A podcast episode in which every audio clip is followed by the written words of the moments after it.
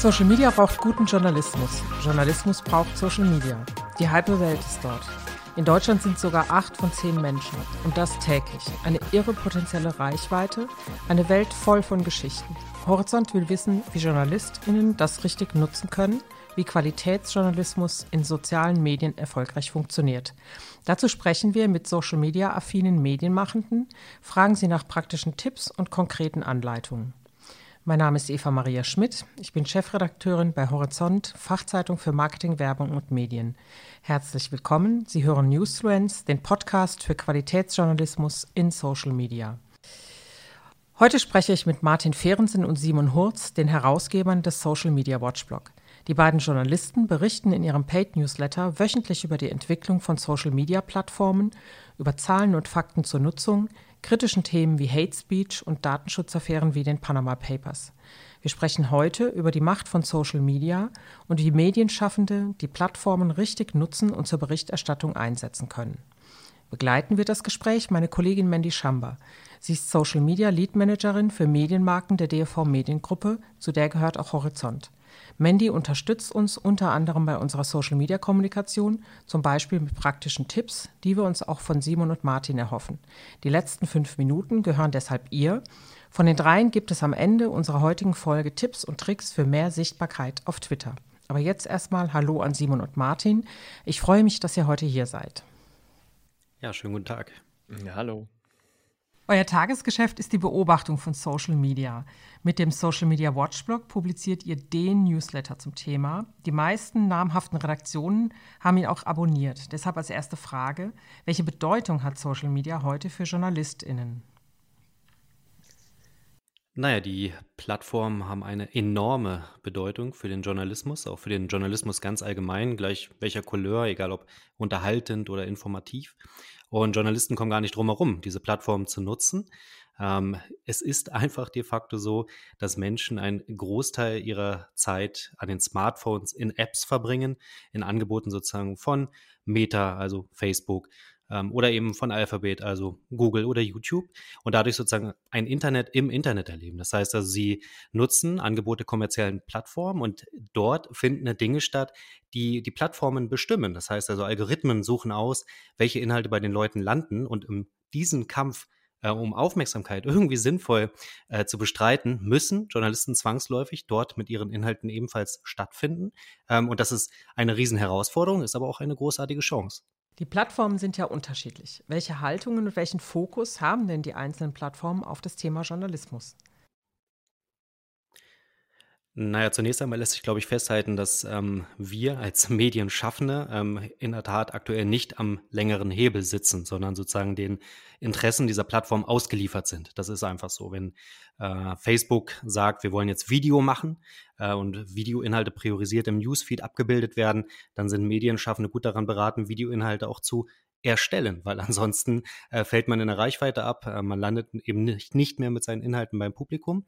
Und das lässt sich an ganz vielen Stellen äh, nicht nur aktuell, sondern sozusagen über die ganzen Jahre durchdeklinieren. Das, das war ist, das war so und das, das wird wahrscheinlich auch so bleiben. Ähm, gleichzeitig sieht man aber, dass die äh, Medienhäuser einen ganz unterschiedlichen Zugang ähm, für Journalisten auf den jeweiligen Plattformen bereitstellen. Also wir haben so ein Stück weit bei Facebook immer wieder so eine Annäherung erlebt. Ähm, Medienschaffende sind herzlich eingeladen. Dann war Medienschaffende wieder oder Journalisten wieder völlig, völlig egal. Man hat irgendwie gesagt, naja, wir sind eigentlich eine Plattform für bekannte Verwandte und dergleichen. Und ähm, so verhält sich das auf den Plattformen unterschiedlich. Ähm, YouTube, Twitter, alle haben da ihre eigene Herangehensweise.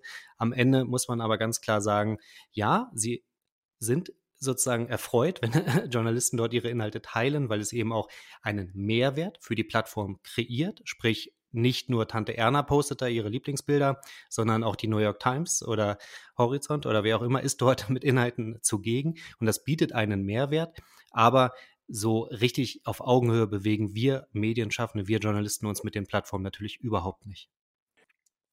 Genau, ich würde da gerne noch was ergänzen zu dem, was Martin gesagt hat. Du hast gerade wörtlich gesagt, dass Medienschaffende dann gut beraten seien, auf Video zu setzen, wenn quasi Facebook sagt, wir wollen jetzt Video priorisieren. Und da bin ich zwiegespalten. Ja, kurzfristig, glaube ich, ist es dann erfolgreich, weil natürlich Facebook oder andere Plattformen dann die totale Macht haben, was bei ihnen passiert. Aber wenn ich mir so die vergangenen, sagen wir, sieben bis zehn Jahre anschaue, dann war es halt für die meisten Medienhäuser eben keine gute Idee, genau das zu machen, was die Plattformen gerade priorisieren, weil sich das halt auch schnell ändern kann.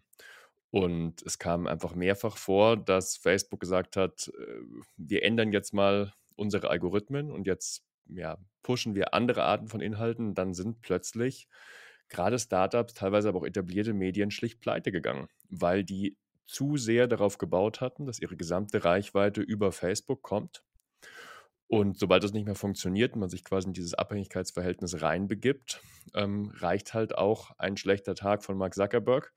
Und äh, ja, das Geschäftsmodell ist wieder im Eimer. Dementsprechend sagen wir eigentlich auch immer, macht euch nicht zu abhängig von diesen Plattformen. Kurzfristig kann es funktionieren, langfristig eher nicht. Wir, glaube ich, ermuntern JournalistInnen, sich damit zu beschäftigen, sich damit auseinanderzusetzen, aber ich glaube, es darf nie die einzige Traffic-Quelle oder halt die einzige, einzige Einnahmequelle sein. Okay, also die Base bleibt weiterhin die Website und wahrscheinlich ist dann eine Vielfalt von Auftritten auf verschiedenen Plattformen ein Rat von dir? Ja, ich glaube, es ist sinnvoll, das zu, möglichst zu diversifizieren. Ich würde ausdrücklich nicht sagen, seid überall präsent. Das funktioniert auch nicht. Also es mag für riesige Medienhäuser wie die New York Times oder die Washington Post oder auch manche deutsche Verlage funktionieren, die einfach die finanziellen und personellen Ressourcen haben, alles auszuprobieren und auch dauerhaft alles gut zu machen. Aber das gilt halt für die wenigsten. Und gerade kleine Verlage können das sicher nicht kopieren. Wenn ich jetzt irgendwie einen Lokal- oder Regionalverlag anschaue, der ein ganzes Social-Team dann vielleicht aus drei oder vier Leuten besteht, die können nicht auf TikTok, Insta, Snapchat, YouTube, wie auch immer präsent sein, da überall konstant hochwertige Inhalte liefern. Das kann ja nicht sein. Das ist dann so eine automatisierte, ich bespiele alles Strategie und das ist für mich keine Strategie. Also quasi gern vieles ausprobieren, aber dann irgendwann an einem bestimmten Punkt hart selektieren und zu überlegen, was funktioniert für mich. Aber ich würde eben quasi dieses Fundament, das eben doch aus der eigenen Präsenz, der eigenen Webseite besteht, aus der Monetarisierung von Inhalten dort, wie auch immer die jetzt geartet ist, ob das jetzt eine Reichweitenstrategie ist oder eine Abo-Strategie, meistens ist es ja irgendwie gemischt, die würde ich nie aufgeben, weil zum Beispiel Facebook sagt, wir zahlen euch jetzt Geld dafür, dass ihr Videos für Facebook Watch produziert und zwei Jahre später sagt Facebook dann, ah, wir haben das Interesse an Facebook Watch verloren, äh, wir stellen das Programm jetzt ein und äh, BuzzFeed und New York Times müssen 20 Leute rauswerfen. Ja, ich finde diesen Punkt in der Tat ganz wichtig. Also es ist ähm, wirklich das A und O, ähm, sich breit aufzustellen, wenn man denn kann ähm, und die eigenen Ressourcen oder den eigenen Hafen sozusagen nicht aufzugeben. Ähm, und gleichzeitig ist es trotzdem so, dass wenn die Plattformen sagen, hey, jetzt machen wir Live und jetzt machen wir Video, dass man dann mit äh, womöglich Artikeln Publizieren auf der jeweiligen Plattform nicht so wahnsinnig gut durchdringt. So, das heißt also, man muss diese Trends jeweils im Blick behalten, sich sehr genau überlegen, inwieweit haben wir die Ressourcen und die Woman Power sozusagen diese Strategien anzupassen und uns diesen jeweiligen diesen jeweiligen Fokussierungen der Plattform äh, zu denen sozusagen nachzukommen und gleichzeitig aber eben nicht alles auf eine Karte zu setzen. Also wirklich sich weiterhin breit aufzustellen und da genau würde ich Simon vollkommen recht geben, absolut. Ich habe noch genau, ich habe noch gar nicht gar nicht unbedingt dazu, aber vielleicht noch mal zur Ursprungsfrage, weil du ja eingangs gefragt hattest, wie unterscheiden sich die Plattformen eigentlich? Und das fand ich noch einen spannenden Punkt, auf den ich noch kurz eingehen möchte. Und zwar ist mein Eindruck, dass alle Plattformen mittlerweile öffentlich sehr gern sagen, ja, Journalismus ist für uns total wichtig. Natürlich fördern wir Medien im Sinne einer, wie auch immer, demokratischen, äh, informierten Öffentlichkeit, bla bla. Nur wenn man dann das praktische Handeln anschaut, dann ist es halt oft, sehe ich äh, einen gewissen Zielkonflikt da. Gerade bei Facebook oder mittlerweile halt Meta, die das in den vergangenen Jahren sehr gern öffentlich betont haben, wie wichtig unabhängige Medien doch für sie und für die Gesellschaft seien. Und Zuckerberg stellt sich dann immer hin und sagt, ja, er liest ja auch immer Zeitungen und so, und das ist ja total wichtig. Und ähm, wenn man dann aber die konkreten Entscheidungen anschaut, dann bekomme ich halt meine Zweifel. Also zum Beispiel, wo das ganz besonders deutlich wurde, war bei diesem absurden Streit um dieses australische Mediengesetz, da muss man jetzt gar nicht auf Details eingehen. Ich fand das Gesetz fürchterlich, es war auch ganz schlecht gemacht und es war schon okay, dass Google und Facebook dagegen, protestiert haben, aber in der Begründung standen dann halt so Sätze, wo Facebook wörtlich geschrieben hat äh, in einem PDF, das mittlerweile aus dem Netz verschwunden ist, aber man findet es noch, wenn man ein bisschen sucht, wo halt so Facebook einfach knallhart argumentiert hat. Da standen Sätze drin wie, journalistische Inhalte und Nachrichten sind für uns wirtschaftlich irrelevant. Wir können mo von morgen an darauf verzichten, wir merken es überhaupt nicht. Für uns und unsere NutzerInnen haben quasi Nachrichten auf der Plattform eigentlich keinen Platz. So sinngemäß ist es unser Goodwill, dass wir sie überhaupt noch quasi darauf anbieten und wir sind doch nicht blöd und zahlen Medien auch noch dafür. So war am Anfang Facebooks Begründung. Und äh, ja, solche Sätze auch wenn es quasi nicht ganz öffentlich war, sondern nur quasi die Begründung für die australischen GesetzgeberInnen, machen mich halt dann doch skeptisch, wie ernst solche Beteuerungen wirklich Das hört sich ja so an, als hätte da mal jemand etwas ehrlich gesagt. Aber ich würde gerne auf den einzelnen Journalisten, die einzelne Journalistin kommen. Es ist ja eine Sache, was Medien auf Social Media machen, aber es ist auch ein Thema, wie JournalistInnen mit ihren Inhalten umgehen. Müssen sich JournalistInnen auch zeigen? Sollen sie auf verschiedenen Plattformen posten? Was ratet ihr euren KollegInnen? Ja, ich ich kann da, glaube ich, was zu sagen. Ich finde erstmal der wichtigste Satz oder so so die wichtigste Haltung wäre für mich: Man muss gar nichts, wirklich. Man muss gar nichts. Ich finde, man kann eine hervorragende Journalistin oder ein Journalist sein, ohne diese Plattformen zu bespielen. Ich mache ein Beispiel. Ich habe war vor ungefähr zehn Jahren auf der DJS in München und ich habe noch diverse MitschülerInnen, die entweder gar nicht, zum Beispiel auf Twitter präsent sind oder da ja, bestenfalls Karteileichen sind, die wirklich grandiose ReporterInnen sind, die an so den renommiertesten Jobs im deutschen Journalismus arbeiten und die da, ich weiß nicht, sind da angemeldet und haben 200 Follower und 20 Tweets. Und, und ich finde, es geht auch ohne. Ich würde für mich persönlich nicht darauf verzichten, weil es für mich in vielerlei Hinsicht einfach sind wertvolle Tools. Ich glaube, dass meine Arbeit persönlich dadurch besser wird. Aber ich glaube, man muss nichts und man muss sich auch nicht unter Druck setzen. Aber das ist ein wichtiges Aber, ich rate sehr dazu, alles mal auszuprobieren. Also ich finde es total schwierig, die Haltung zu sagen, äh, das überfordert mich, das will ich nicht, äh, ich schaue mir das erst gar nicht an. Sondern ich würde quasi jeder und jedem dazu raten, beschäftige dich einmal auch mit TikTok zum Beispiel weil da einfach halt gerade wahnsinnig viele Menschen sind. Und ich glaube, man bekommt auch ein besseres Gefühl für diese jungen Leute, wenn man da ein bisschen Zeit verbringt. Und dann kann ich ja immer noch sagen, wenn ich mir das angeschaut habe, das ist überhaupt nicht meine Welt, ich weiß nicht, wie das meine Arbeit bereichert, ich lasse das wieder. Aber dann kann ich quasi eine informierte Entscheidung treffen. Ich war da, ich habe es mir angeschaut, ich habe es so ein bisschen verstanden. Ich glaube, ich verwende meine Kapazitäten lieber anders nur quasi so, so dieses, ich, ich möchte mich erst gar nicht nass machen und überhaupt nicht ins Wasser gehen, das finde ich ein bisschen schwierig für JournalistInnen. Was man tatsächlich auch immer mitbedenken sollte, ist, ähm, Social-Media-Plattformen eignen sich wirklich hervorragend zur Recherche. Also es, es, geht gar nicht nur darum, selber etwas zu publizieren, selber irgendwie als Marke zu wachsen, ne? was ja auch vielen zuwider ist, wo man irgendwie denkt, oh nee, das ist aber wirklich nicht, nicht meins, äh, das sollen bitte andere machen. Aber zur Recherche ist Social Media einfach großartig. Also geht es darum, Interviewpartner zu finden, geht es darum, sich in ein Themengebiet wirklich krass einzuarbeiten, geht es darum, ganz aktuelle Informationen zu bekommen, geht es darum, ähm, Inspiration zu erhalten, wie man vielleicht ähm, Dinge medial aufbereiten kann und dergleichen. Ähm, das ist einfach fantastisch, ähm, was dort über Instagram, über TikTok, über Twitter und dergleichen ähm, zu äh, erfahren ist. Und ähm, das würde ich in der Tat jedem empfehlen, sich zumindest, wenn man so möchte, diese etwas eher passive Haltung doch zu eigen zu machen, weil das kann eigentlich nur bereichert sein. Wofür habt ihr euch denn entschieden? Wo ist euer Social Media Watchblog? Wo seid ihr sichtbar? Wo postet ihr? Ja, unsere eigene Social-Media-Strategie ist maximal schlecht. da habt ihr genau die richtigen eingeladen. Ähm, wir sind äh, beide auf Twitter, aber auch mit so einer wirklich Hassliebe zu dieser Plattform, weil äh, manchmal ist es total fantastisch, was dort passiert. Manchmal sagen wir aber auch, ach, die Winterpause darf gerne noch zwölf Wochen weitergehen und wir loggen uns gar nicht ein. Ähm, aber Twitter wäre sozusagen für uns auf jeden Fall das Medium der Wahl, um sich ähm, mitzuteilen, um äh, sich zu artikulieren, um aber auch ähm, zu erfahren, was gerade in der Welt ähm, digitale Kommunikation passiert, weil einfach viele, viele tolle Journalistinnen aus der ganzen Welt ähm, Twitter als Sprachrohr nutzen, um auf die eigenen Geschichten aufmerksam zu machen, auf die eigenen Recherchen hinzulenken, aber eben um auch wirklich sich auszutauschen.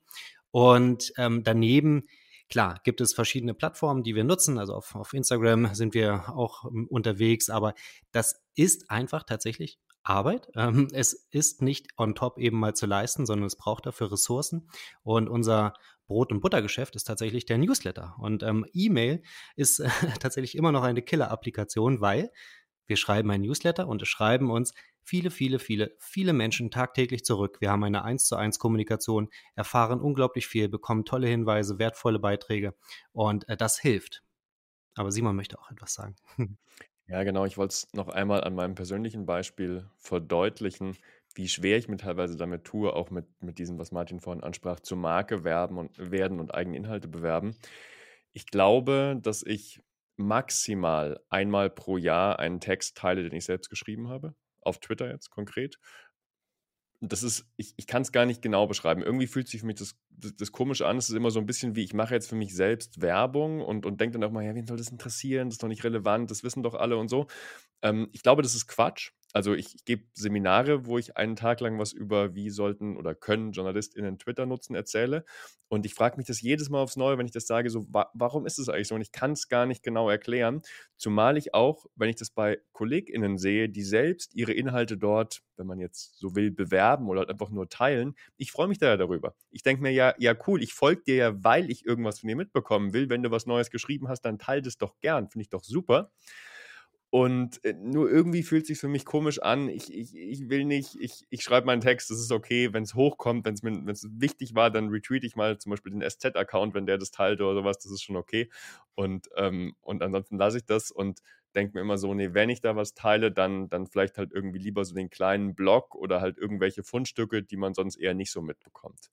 Äh, aber ich, genau, ich rate ausdrücklich nicht zum Nachahmen. Das ist irgendwie so mein persönliches Ding. Ich fühle mich da so halb unwohl. Und was man sich dabei wirklich auch nochmal ähm, zugegen machen muss, ist, wenn man selber diese digitalen Räume nicht betritt, es tun andere, ganz klar. So, und die nehmen dann dort den Raum ein. So, ne, das können JournalistInnen sein, das können Creator sein, das können Influencer sein, das können Politiker sein, das können Medien sein, das können irgendwelche schlimmen Spinner sein, äh, im schlimmsten Fall rassistische Menschenfeinde, die dort äh, eben versuchen, Raum zu finden. Und diese Bühne den anderen zu überlassen, ist eben auch schwierig so. Das heißt also, man ist durchaus auch, wenn man in einer demokratischen Gesellschaft irgendwie interessiert ist, gut beraten, sich, wenn man denn solche Inhalte hat, wenn man dann irgendwie Lust daran hat an Debatte und so weiter, sich dann dort mit, mit einzubringen und eben nicht, wenn man so sagen möchte, den anderen das Feld zwangsläufig zu überlassen. Wendy, du willst was sagen? Ja, Simon, du sagst, du hast Unbehagen, als Person was auf Twitter zu teilen. Dennoch hast du zum Beispiel viel mehr FollowerInnen als zum Beispiel der Account von Social Media Watchblog. Das heißt, mir kommt da schon das so vor, als ob Menschen mehr Aufmerksamkeit und Reichweite genießen als ähm, Unternehmensaccount, äh, Brands. Meinst du nicht, dass Journalistinnen mutiger werden müssen und mehr als Person sich zeigen müssen, um ihre Berichterstattung sichtbar zu machen? Ich habe mich vielleicht unklar ausgedrückt. Ich meinte nicht, dass ich per se mich unwohl damit fühle, irgendwas zu teilen, sondern ich teile nur keine eigenen Artikel. Ich teile nicht, was ich selbst geschrieben habe für die SZ oder beim Watchblog oder so.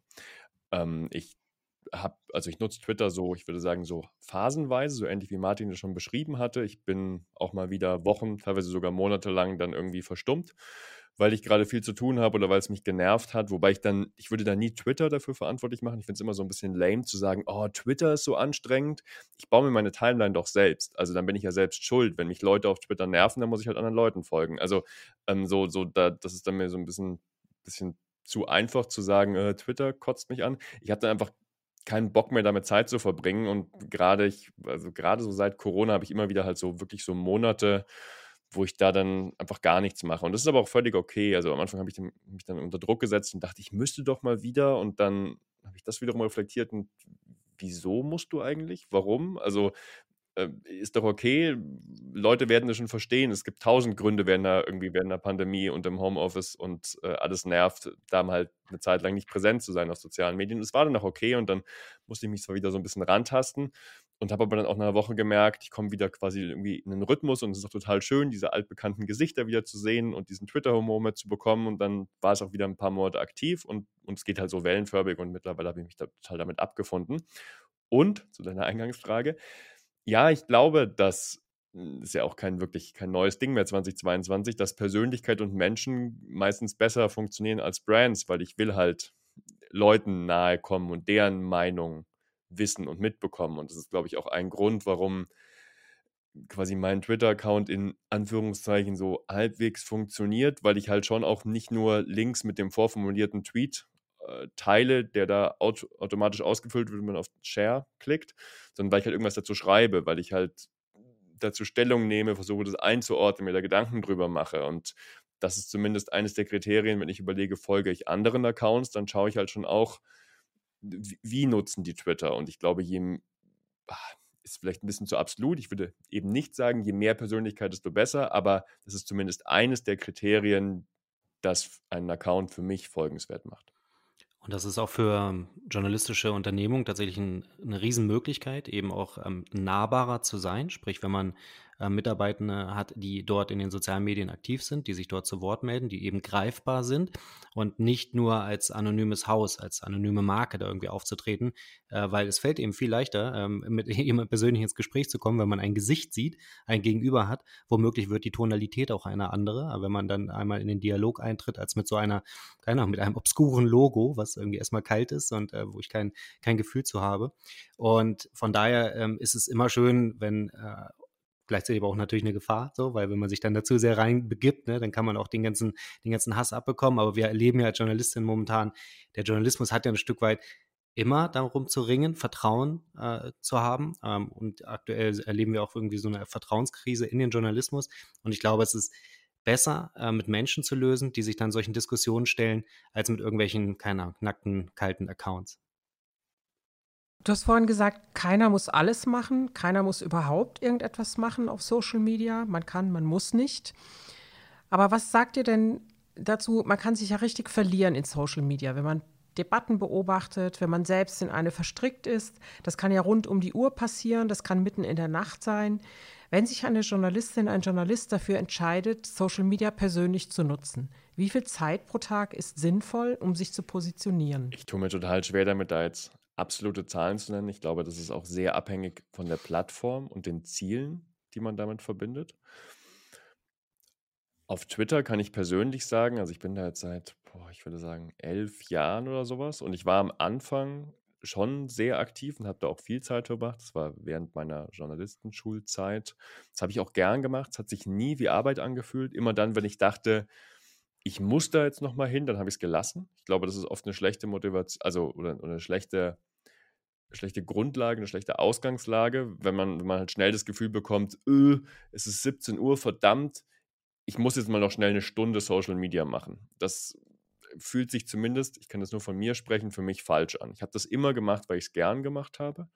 Für mich war das am Anfang eine Plattform, auf der ich zum Beispiel dann DozentInnen von der DJS oder anderen MitschülerInnen gefolgt bin, die für mich bereichernd war, die für mich gar nicht unbedingt auch nur journalistisch war, sondern auch einfach menschlich schön. Ich habe darüber im Laufe der vergangenen Jahre auch echt viele in Anführungszeichen echte Freundinnen getroffen, die ich halt dann irgendwann auf Konferenzen getroffen habe und, und quasi mit denen ich jetzt so ganz normal in Kontakt bin. Und das, quasi diese menschliche Seite war für mich immer wichtiger als die berufliche Seite. Dementsprechend kann ich jetzt quasi, nachdem das bei mir so organisch und natürlich gewachsen ist, schlecht im Rückblick sagen, wie viel Zeit muss man dort verbringen. Und ich glaube, dass wir auch, obwohl trotz unseres Namens Social Media Watchblog, die falschen sind, um glaubwürdig jemand die perfekte Social-Media-Strategie ans Herz zu legen. Wir machen ja eher, wir beobachten quasi die Plattform und was passiert dort und schon auch so ein bisschen, wie bespielt man die Plattform. Aber wir sind keine Social-Media-Strategen und auch niemand, der äh, Verlagen sagt, so optimieren sie in fünf Tagen ihren Insta-Account. Dementsprechend bin ich nicht sicher, ob da die Tipps und Ratschläge von uns überhaupt äh, von der besten Seite kommen. Aber ich bin mir sicher, dass die Tipps und Tricks für Twitter von der richtigen Seite kommen. Und deshalb wird Mandy jetzt versuchen, euch ein paar ganz konkrete Tipps und Tricks für Twitter abzuluxen. Ihr twittert ja beide schon seit zehn Jahren und was ich halt spannend finde und bestimmt auch die HörerInnen interessiert ist, wie man die Halbwertzeit von Tweets erhöht, ne? weil das versandet sich ja extrem schnell. Und habt ihr da Tipps, wie man denen mehr Aufmerksamkeit gibt, damit die nicht so schnell verschwinden? Ich meine, Du, hast auch dein Mikro aufgemacht, Martin. Willst du was sagen? Hm, nee, ich denke, ähm, dass es immer sinnvoll ist, möglichst relevante Dinge zu posten ähm, oder eben Dinge, die die anderen Leute aufregen, weil das ist leider so, wie die Plattform funktioniert. Ähm, wir erleben das ja auch bei den ganzen KollegInnen, die im Journalismus wirklich viele Follower haben. Ähm, das sind nicht unbedingt die, die inhaltlich so brillant sind, wo man denkt, wow, Undercover-Recherche, unglaublich investigativ, das ist mega, äh, Panama Papers rauf und runter und alles in- und auswendig und äh, wie soll ich da jemals mithalten? Sondern es sind häufig die, die einfach zu allem eine Meinung haben, die immer aber dann auch sehr eine, eine, eine gepfefferte Meinung artikulieren, wo man dann teilweise schon denkt, Oh, wirklich? Auch zu dem hast du was zu sagen? Oh nein, wie nervig so. Und das gehört dann aber teilweise dazu, um eben auf diesen Plattformen erfolgreich zu sein. Und von daher ist es ganz elementar, dass man sich zunächst einmal die Frage stellt, was will ich denn eigentlich von Twitter? Will ich Klicks auf mein Angebot? Will ich selber mehr Follower? Will ich wirklich mehr Likes, mehr Retweets. Warum? Also, ne, all diese, diese Fragen, die muss man sich stellen. Ähm, und davon ist es dann abhängig, wie viel Zeit man da investiert, welche ähm, Twitter-Strategie man zugrunde legt. Mhm. Interessant. Also, ich hatte gelesen bei euch im Social Media Watch Blog Anfang Februar, da habt ihr im Newsletter erzählt, dass Twitter auch eine Toolbox veröffentlicht hat und Werkzeuge bereitstellt, um die Social-Media-Arbeit auf Twitter zu erleichtern. Habt ihr die denn selbst ausprobiert und Tipps, wie wir auf Twitter ja, besser zum Beispiel unsere Performance reporten können oder leichter Inhalte vorausplanen? Welche Tools habt ihr von dieser Toolbox benutzt? Also für das eigene Arbeiten äh, beim Social Media Watchblog oder aber auch jetzt für die eigenen Accounts ähm, ist einerseits das TweetDeck ähm, elementar. Ähm, das ist äh, äh, ehemals ein Angebot äh, eines Drittanbieters, mittlerweile von Twitter aufgekauft und ins eigene ähm, Angebot sozusagen mit aufgenommen und ausnahmsweise mal nicht dicht gemacht, was sie mit ganz vielen anderen äh, Drittanbieterangeboten gemacht haben, bedauerlicherweise. Ähm, aber TweetDeck gibt es nach wie vor. Und das Besondere daran ist, man kann sozusagen eben nicht nur immer sich eine äh, Timeline einen Newsfeed anzeigen lassen, sondern ganz viele nebeneinander. Das ist quasi wie so Tabs in einem Browser, außer dass halt eben alle gleichzeitig offen sind. Und da kann ich dann je nach äh, Themenschwerpunkten, zum Beispiel zu denen ich mir Listen angelegt habe, ein wirklich probates Mittel, um Themen zu folgen auf Twitter. Ja, NutzerInnen können zu einzelnen Themengegenständen Listen anlegen, dann da bestimmte Accounts einsortieren. Und diese Listen kann ich dann mir sehr übersichtlich zum Beispiel bei TweetDeck darstellen lassen. Das wäre jetzt bei mir in meinem täglichen Arbeiten zum Beispiel eine Liste dann zu, keine Ahnung, Tech News aus USA und England. Ne? Da laufen dann sozusagen alle Publikationen ein von äh, all diesen wunderbaren Zeitschriften und Fach Fachverlagen, die wir da so lesen. Ähm, eine andere äh, Liste könnte dann sein mit ReporterInnen zu diesem Themengegenstand. Das heißt, also, da laufen dann womöglich eben nicht nur die News ein ähm, von den einzelnen Portalen, sondern eben dann all das, was diese Reporterinnen äh, zu den jeweiligen Themen zu sagen haben und so weiter. Und das ist wirklich super, ähm, weil es mir hilft, auf einen Schlag sehr, sehr viel zu erfassen. Und ein zweites Tool, was wir auch täglich äh, in Verwendung haben, ist Buffer, ähm, ein Tool, das mir es ermöglicht, Tweets ähm, über den Tag verteilt rauszuschicken. Das heißt also, ich habe irgendwie jede Menge Inhalte, möchte diese Inhalte dann äh, gepostet wissen, kann aber natürlich nicht selber jede halbe Stunde irgendwie händisch irgendwas posten, weil ich habe noch ganz viele andere Sachen zu tun. Das heißt also, ich packe die dort alle ähm, in dieses Programm und das Programm ähm, verteilt die dann zu einem Zeitplan, den ich vorgebe, an meine Follower. Das heißt, ne, dann sage ich vorher, okay, um 9.35 Uhr und um 10.05 Uhr und um 10.35 Uhr und um 11.05 Uhr und so weiter ähm, sollen diese Tweets rausgeschickt werden. Und ähm, das funktioniert bei uns ziemlich gut, weil wir das sozusagen automatisiert ähm, dort äh, bewerkstelligt bekommen. Und wir können darüber den ganzen Tag twittern, ohne dass wir eben selber die ganze Zeit ähm, irgendwas bei Twitter machen müssen. So, das ist, das ist sehr komfortabel. Mhm. Also Twittern ohne Community Management. Ja, klar, das, das gehört dazu. Ne? Man muss dann reingucken und schauen, dass das, das schon, aber eben nicht dieses Uiuiui, ähm, weil äh, ne, die Frage war ja auch, dass Tweets nicht versanden. Es ist ja zum Beispiel ähm, auch sinnvoll, da auf das Timing zu achten. Also, ne, worüber sprechen wir? Wir reden ganz oft über sowas wie, oh, okay, um 10 Uhr ist das nächste Meeting, dann twitter ich am besten nicht um 10, sondern vielleicht lieber um fünf vor zehn, weil dann sind die Leute auf dem Gang und gehen kurz rüber ins andere Büro oder sind irgendwo unterwegs draußen und haben die Möglichkeit eben genau diese kleine Mini-Freizeit einmal aufs Handy zu schauen. Und dort bekommen sie womöglich meine Botschaft sehr viel eher zu Gesicht, als wenn es dann eben um 10 Uhr ist oder um 13 Uhr zur Mittagessenzeit und, und dergleichen. Und ähm, solche Ideen, wie man sich sozusagen mit seinen eigenen Social-Media-Inhalten ein Stück weit in den äh, Alltag einweben kann, der äh, jeweiligen, äh, des jeweiligen Empfängerkreises, ist auch total sinnvoll. Also ne, montags morgens irgendwie die also, mega aufwendigere Reportage zu posten ist wahrscheinlich nicht so eine gute Idee. Das macht man vielleicht eher dann samstags vormittags, wo die Leute Zeit haben, sowas auch zu lesen. Ich würde noch zwei äh, Dinge ergänzen, die jetzt keine externen Tools sind, aber quasi Funktionen von Twitter selbst, die ich persönlich gern nutze, weil ich auch den Eindruck habe, dass die entweder die Halbwertszeit von Tweets erhöhen oder zumindest sicherstellen können, dass sie etwas mehr Aufmerksamkeit erhalten und im Rauschen eher auffallen. Das ist zum einen die quasi diese Multimedia-Funktion, ich hänge Bilder an, wobei ich Bilder häufig durch Screenshots ersetze und in diesen Screenshots aus dem Text wiederum einen Satz highlighte. Also ich mache das sehr oft. Ich habe ja eigentlich ein 280 Zeichen Limit und cheate dann so ein bisschen, indem ich mir quasi überlege, so was ist der zentrale Absatz des Textes, den ich teilen möchte. Dann mache ich davon einen Screenshot und markiere dort dann so den einen Satz, der irgendwie, wo ich denke, uh, der ist ein bisschen kontrovers oder der fasst das Ganze zusammen oder ist vielleicht Einstieg in eine Debatte. Ich mache das entweder, indem ich den direkt im Browser schon markiere und dann davon den Screenshot mache oder ich mache den Screenshot und nehme nachher eine Textverarbeitung und markiere diesen Satz und dann hänge ich quasi das Bild äh, also als JPEG oder PNG, an den Tweet an und postet es dann, was den Vorteil hat, dass ich quasi den Inhalt dieses Absatzes und des Textes nicht mehr zusammenfassen muss. Den sieht man ja und ich kann mich quasi in meinem Tweet auf andere Dinge konzentrieren oder kann den Tweet kürzer halten. Das funktioniert mein, meiner Erfahrung nach sehr gut, weil dann eben auch der Tweet einfach durch diese andere Optik ein bisschen mehr auffällt in dieser ständig rauschenden Timeline. Und die zweite Funktion, die ich gerne nutze, sind Threads, also aneinander gehängte Tweets, mit denen ich, ja, wenn ich denke, ich habe mehr zu erzählen, als in 280 Zeichen passt, kann ich kleine Geschichten erzählen. Also zum Beispiel, ich möchte einen Text von mir teilen, wo ich noch irgendwas aus der Recherche erzählen möchte, wo ich vielleicht so eine Art hinter die Kulissen Werkstattbericht Einblick ermöglichen möchte, wo ich noch Sachen habe, die nicht in den Text gepasst haben, was auch immer. Äh, dann hänge ich zum Beispiel drei oder vier oder von mir aus auch 17 Tweets aneinander und das kann ich ja alles schön vorschreiben mit dieser Funktion. Also ich muss nicht einen Tweet absetzen, wie dann selbst antworten, wieder antworten so, sondern ich kann es quasi alles vorschreiben, mir Gedanken drüber machen, habe ich alle wichtigen Personen erwähnt, kann ich vielleicht noch irgendwo ein Video anfügen oder so, noch zweimal durchlesen, kurz liegen lassen und dann posten. Klar, das ist dann viel aufwendiger und passt eigentlich gar nicht mehr zu dieser so äh, 20 Sekunden, ich twitter mal schnell irgendwas Plattform.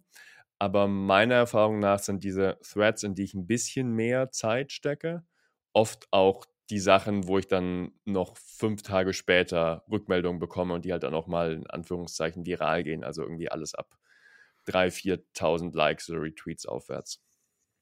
Absolut. Und das ist vor allem auch da deshalb so schön, weil man ganz, äh, ganz klar auch merkt, dass dann da Arbeit drinsteckt. Ne? Und dass man, das hat dann eine ganz andere Wertigkeit. Das hat irgendwie auch dann wirklich was, ah, das trifft so ein, das ist dann so eine schöne journalistische ähm, Arbeit auch an der Stelle dann. Und dieses einmal kurz was wegpfeffern, das funktioniert natürlich total super auf Twitter, nervt aber wie Bolle und solche Threads sind klasse und es gibt bei Twitter jetzt sogar ähm, anscheinend Tests, die eine native Artikelfunktion erlauben würden. Sprich, man kann äh, womöglich demnächst auf Twitter auch richtige Artikel verfassen, äh, die dann vielleicht die Threads ablösen. Das weiß man noch nicht und ist bislang auch nur ein Test mit ausgewählten NutzerInnen, äh, ich glaube in Kanada aktuell. Aber ähm, ja, wer weiß, vielleicht wird das ja ausgerollt und Twitter dann tatsächlich nochmal so nicht nur zu einer Mikro-Blogging-Plattform, äh, sondern zu einer richtigen Blogging-Plattform.